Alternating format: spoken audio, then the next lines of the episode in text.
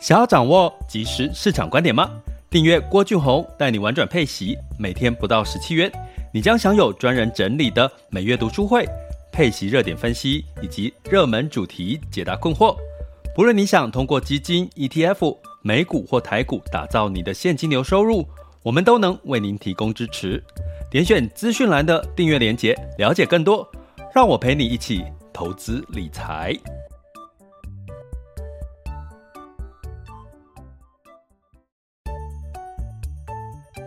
想要掌握即时市场观点吗？订阅郭俊宏带你玩转配息，每天不到十七元，你将享有专人整理的每月读书会、配息热点分析以及热门主题解答困惑。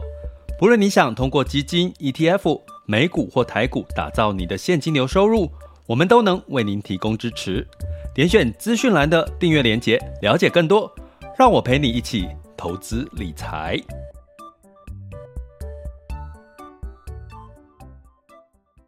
这里是郭俊宏带你玩转配息，给你及时操作观点，一个从投资人角度带你一起掌握全球市场的脉动，分析配息标的、美股、台股、A 港股及时热点，陪伴你不再害怕市场涨跌的风险，一起稳健财富成长。各位亲爱的学员以及听友们，大家中午好，下午好，晚上好。今天是二零二二年的六月九日，周四了，周四了，又再过一天，又有两天的这个这个休息时间了。那这一周呢，都是雨季，那有没有觉得湿湿闷闷的呢？不过呃，天气至少比较不会太热了哈。那呃，希望下周会有一个好天气，好天气来临。那现在市场呢，其实就是呃，我们六月份就是一个筑底的一个情况。那你会看到呢，在这个 VIX 恐慌指数也其实也不太高了哈，就是现在大概是二十三、二十四的恐慌指数。过去很恐慌的时候，大概都是三十、二十九、二十八，大家应该有印象嘛哈。所以呢，这个恐慌情绪不在的时候，你会看到股市就没有这个比较大涨大跌的一个情况。可是呢，就好像现在的雨季一样，你你如果现在在看台股或者是美股，你会不会觉得有点闷闷的？那个闷闷的，就是说啊，要涨也涨不上去啊，要跌。像现在我在录这个直播的时候呢，是下跌了七十二点哦，台湾加权指数就闷闷的。你说涨好像也涨不起来。那台积电呢，又说它这个。没问题哦，它接下来的财报，这个营收会会持续的有有很高的这个成长哦。那台积电还是今天还是跌了这个零点七四个 percent，来到五百四十块钱哦。所以就是一个什么闷哦，所以。足底，足底，另外一个你可能可以把它想象就是闷了，因为它就是这样上上下下，可是它就不会给你这个很大起大落，就像坐像如果五月份有点像坐云霄飞车哈，就是呜反弹很快，然后呜跌下来，那个心脏都快跳出来了哈，所以。这个筑底，另外一个代表字呢，应该就是闷哦。可是，在这个闷的过程当中，你有没有机会找到一些市场的机会呢？呃，其实是有的哈。跟各位讲一下，在这个这个中概股的部分哈，目前呃，这个近一个月以来是上涨了十一个 percent。上涨了十一个 percent 哈，所以你说闷不闷？你说闷吗？其实呢，呃，也不见得全部都是那么闷哈。所以我们今天呢，想要来跟各位聊一聊这个中概股的一些事情，而不是中概股 A 股的一些事情哈。那我们通常讲到中概股，就会想说，哦，就是在讲 A 股哈，其实并不是哦。所谓的中概股呢，其实我们一般在讲的就是所谓的在这个美国哈 IPO 上市的这些公司哈。那基本上呢，其实中国很特别的地方是什么？它很多我们知名的、全球知名的这些企业齁。它都不是在 A 股 A 股的国内市场上面 IPO，因为当然是受限于它的规则了哈。因为它的很多独角兽的企业，它通常比如说它有很多的限，它有什么同股不同权、啊，相关的一些规定。那这些呢，它导致呢，它就变成是在美美。国的这个条件下才可以上市 IPO 哈。那我们讲的中概股通常泛指什么呢？就是像这个腾讯、阿里巴巴、呃这个京东哈，还有像这个美团哈，美团就是类似像我们台湾的这个。Foodpanda 哦，Uber E 这些的哈，那这个阿里巴巴就像我呃我们的这个哎，我们台湾没有，我们台湾没有像阿里巴巴。那这个京东啊，京东就是像台湾的像 Momo 啊这些的哈。我这样讲你们应该比较理解这些所谓中概股是哪类。那腾讯，腾讯比较像什么？腾讯哦。它其实也是一个综合体啦，它也是它微信啊，大家所知道的微信就是就是腾讯的东西哈。那腾讯哈，就是它它有很多的这个网络服务上面的东西哈。那还有什么呢？阿里巴巴、京东就是 Momo 嘛哈。所以你会看到的就是说，其实有很多像我像我们也耳熟能详的这个海底捞，大家应该也知道海底捞吼，在台湾也是很多家，好不好吃？我觉得还不错了哈，那基本上它的服务很特别，所以基本上它其实你在中国 A 股也买不到海底捞，你要在哪里？在港股才买得到海底捞。像这个抖音哈，或者是像这个呃另外一个叫呃哔哩哔哩哈，那基本上这些所谓的串流平台哈，这些抖音这些平台呢，也都是在美国上市啊。像这个滴滴，滴滴是什么呢？在中国的滴滴就像台湾的 Uber。Uber 就是这个打车，吼，就是他们的这个计程车。你用手机叫车，在这个呃大陆叫滴滴，哦，那早期他们是滴滴，还有神州，吼，那现在呢，就是滴滴应该还是算比较大一点。那另外又有推，因为后来它被中概股都被这个呃中国的这个监管政策给打压嘛，后来后来又有串起一个新的这个打车的 APP。那在台湾。你就把它当成是 Uber 哦，那所以呢，你从这边来看呢，这些在影响到这个中国居民耳熟能详的这些消费啦，或者是支付线上支付，或者是所有的购物啊，京东嘛，百度，百度像什么？百度就有点像这个，呃，这个叫什么？那个我们的 Google 哦，我们的 Google 哦，就是这个 Google，因为它有搜寻引擎，它有这个 AI 哦，相关的一些领域是百度的专长啊。另外我想到还有一个小米啦，大家应该是最耳熟能详的，像小米，小米在 A 股也买不到，它一定要到这个港股也才买得到哈。那那小米大家耳熟能能详的就是手机啦，还有相关的一些生活周边呐，还有最近常推出的小米手环七。哦，还有像这个小米电视啊这些的，哦，所以呢，你看到这些哇，都是大品牌耶，都是很强势的品牌。你如果你要说它是这个呃类比中美国的这个尖牙股，也是不为过哦。所以呢，从这边的角度来看，中概股在去年因为这个中国监管的打压之下，哦，打趴了。去年这我刚刚举例的这些公司，他们的财报都不好。一呃，大概都有两成的跌幅哈，他们的财报的这个获利成长，那为什么呢？其实就是监管政策的关系。那另外一个当然也是跟疫情有关系哈。所以呢，投资中概股并不等于直接投资中国内地的股市哈。比如说呃，你在中国，我们比较知道，比如说他们的银行类股哈，比如说中国银行、中国建设银行。那我们可能也比较熟悉中国什么东西呢？等下我想到再跟各位讲哈。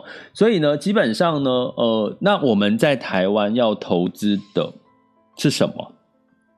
我跟各位讲，我们现在在台湾大部分你投资到的中国的基金，或者是呃中主要是基金或者是一些 ETF 类的哈，比较多都会投资到中概股，所以你会觉得。诶，去年如果你有投资所谓的中国股市，你会觉得哎呦，绩效怎么那么差？其实关键在于中概股的表现并没有那么好。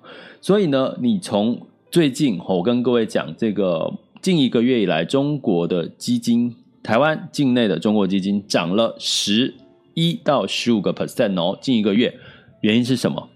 原因就是这些中概股在爆发了。好，所以如果你对中概股是看好的，诶，你可以直接去买最多最多中概股的，其实就是中国基金，你就买基金就好了。好，那如果你想要投资更深层的 A 股，比如说我们讲在在我们刚刚讲沪深指数啦，比如说我们在讲宁德时代，宁德时代是什么？最大的全球最大的锂电池供应商。比如说你想投资比亚迪。哦，比如说你想投资像他们一些锂电池、赣锋锂业，像这些相关的，或者是他们的医疗类股的话，哦，应该还有像汽车类的这这些，哦，那基本上呢，你就要哦，他们的汽车内部汽车最有名、获利最高，也是像长安汽车、长城汽车，像这些你在这个我们的这个呃中国基金里面是买不到的，所以呢，你要投资占 A 股的比重比较高的。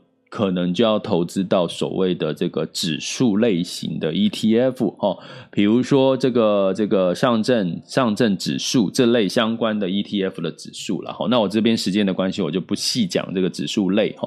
那其实我为什么会讲这个主主题，也为什么在这个时候讲？哎，一个月已经涨了十几十十几个 percent 了哈，因为现在代表其实现在中国股市有机会。浮现了，有机会也代表也有风险，所以这个时候七张，这个时候刚开始的时候，我觉得是很好，大家去关注研究的时候，因为毕竟在在涨十个 percent 之前发生了什么事情，我们都还一知半解。可是现在这个消息越来越清楚的时时间点，越来越确定，代表越多资金就可能越容易关注到 A 股，所以基本上呢，在 A 股的北上资金，也就是所谓它的这个。呃，这个这个叫什么？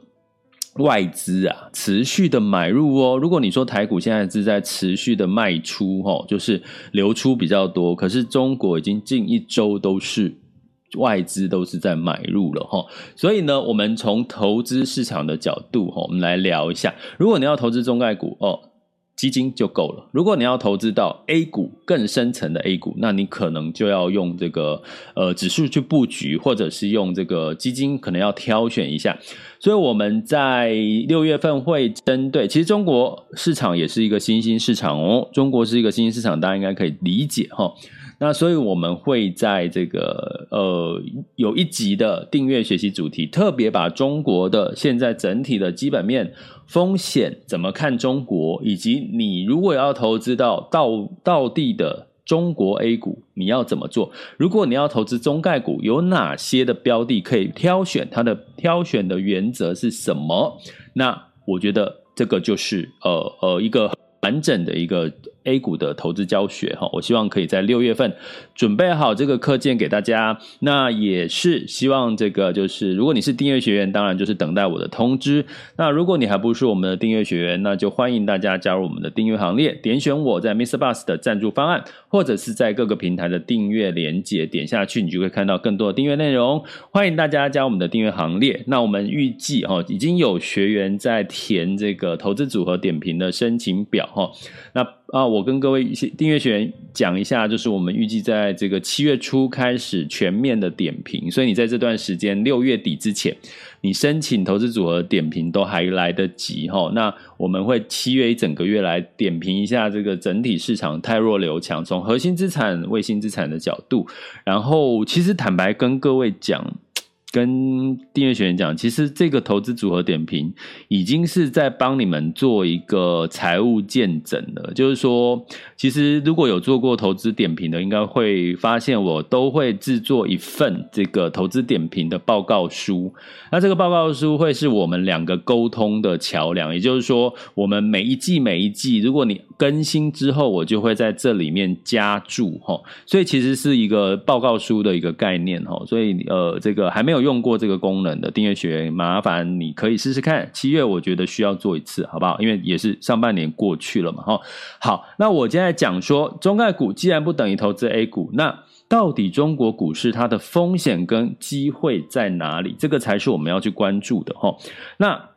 我在跟各位讲哈，其实，在我们在整体的学习的核心的价值里面有提到一个美林时钟，景气是循环的。这个在我们下周三的投资最重要的事情会，呃，投资最重要的书，呃的的是这本这个直播读书会，会跟各位讲这个为什么这个呃这个周期这件事情是很重要。一件事情哈，呃，是你要避雪的哈，你投资避雪景气周期哈。所以呢，我们从景气周期来看，其实如果美国、台湾正进入到景气衰退，很明显了。跟各位讲，美国、台湾进入到景气衰退的相关数据已经非常明显了。你我虽然不要说百分之百确定，可是。这个大概有七八成就是衰退的走向了齁，那这个都从数据看得出来。那我们订阅学员应该都知道我在说什么。那中国呢？中国它的机会在哪里？先讲机会，机会就在于它正从复苏准备迈向哦，慢慢的复苏的一个阶段。大家如果有印象，过去几年、过去两年疫情期间，有一个市场它就是没有涨。就是中国，中国股市。那当然，中国股市跟为什么没有像这个台湾啊、美国的股市涨翻天？哈，这几年哈，原因是大家知道，在台湾跟美国都在做货币宽松。哈，我在上一集的 podcast 有跟各位讲了哈，就是呃，美国它其实是大撒钱，包含呢失业的人，他也直接给你钱，欧洲也不给钱哦，台湾也没给钱。美国连失业就给你钱，我们那个时候很羡慕。可是现在美国已经在吃亏了，吃在通膨就是这件事情在吃亏了。反观中国呢，中国并没有大撒钱，他反而告诉全世界的人说，他不搞大水漫灌，也就是说，他的货币宽松他不会做。所以在过去几年，他是唯一少数没有做货币宽松降息的一个国家，所以。这段是代表他从另外一个角度来看，现在他是最有条件降息的，因为他过去几年都没有降息，今年有没有降息的机会？有，他已经陆续的释放一些讯息。我们在订阅这个这个这个太细了，我们就不在这边讲哈，就订阅学员我会整理给你们看。所以呢，降息降准这件事情，在中国今年 A 股它要达标，它的 KPI 就是它的经济成长率，它势必要做的一件事情哈。所以从基本面、从货币宽松的角度，其实中国市场是有一个货币宽松的一个机会哈。可是呢，这个货币的宽松的机会，在这个时间点，关键我要讲风险在哪里哈？关键是买不买单。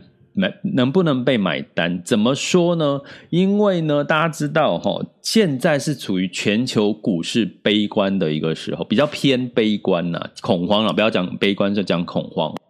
所以你会看到的是什么呢？看到的是今天就算中国官方说我要释出资金哦，我要降准了，可是民间是悲观的。民间说好啊，你把资金释放出来给银行，银行就想说。啊！可是现在景气那么差，失业率那么高，哎，其实中国的失业率是高的哦。中国的外资跟这个呃这个私营企业其实都是获利都衰退的哦。好，那今天你要借钱，叫我们借钱给这些这些这些企业，第一个，这些企业也不想借啊，因为他对接下来景气是悲观的啊。那如果这个就算要借的话，银行也不敢借啊，万一这些企业倒光了怎么办？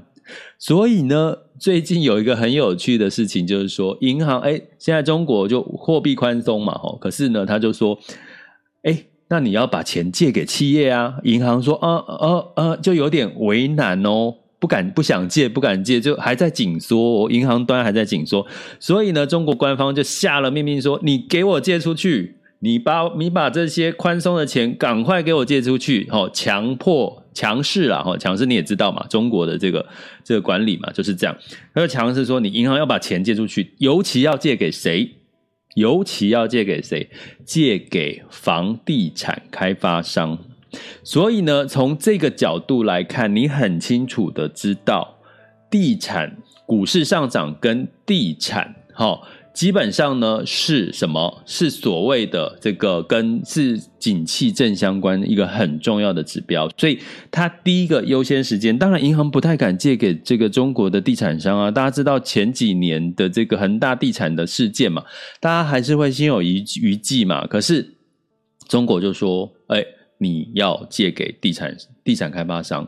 其实这些举动都在干嘛？其实官方政策面是在做多整个景气，希望景气是可以恢复。可是，在这个基层面呢，从银行端、从消费者，其实大家还是有点悲观的哈。所以我要讲，机会是来自于政府，呃，这个中国官方其实政策面是做多，可是，在基本面，老百姓或者是这些机构面，其实是。比较偏悲观，比较有一些担心的。那这些悲观要怎么去克服呢？也就是说，它的风险在啊，就是你撒钱撒不出去啊，那你钱不敢借给企业啊。那什么时候这些风险会慢慢淡化？就是等到股市也慢慢的站稳了，然后那慢慢的往上走，哦，这是一个很重要的指标。所以我在这段时间一直有跟各位提到什么？提到。哎，这个上证指数，因为上证指数就像台湾加权指数嘛，所以它基本上它站稳了。什么东西要站稳呢？比如说，在台湾加权指数是台积电要站稳，基本上你就有机会台台台指哦，台湾加权指数就有机会往上攻嘛，吼。那在上证指数，你就是这些相关的金融类股要站稳，那基本上才有机会哦，就是往上攻啊。金融类股大部分就是在上证指数，所以上证指数往上站稳很重要。所以它从过去三千点。我有跟各位一直每天提，一直报嘛。我跟各位报报的目的不是说随便报哦，我是要大家观察每天的节奏哦，好不好？我们是要希望大家可以跟着观察哈。那我们看到了什么事情？看到了这个上证指数现在从压力点三一五零三一七八，现在已经站上了三千两百点了哈。我先来看一下目前，我先看好，等一下再看好了，因为我现在。哦，对，现在是三二四七哦，哦，现在是三二四七哈，所以基本上呢，这个慢慢站稳是好事，对中国股市不要一下子急涨急跌。我刚刚跟各位讲，六月的关键字是主底，主底就是你慢慢涨，哦，慢慢涨慢慢跌都是好事。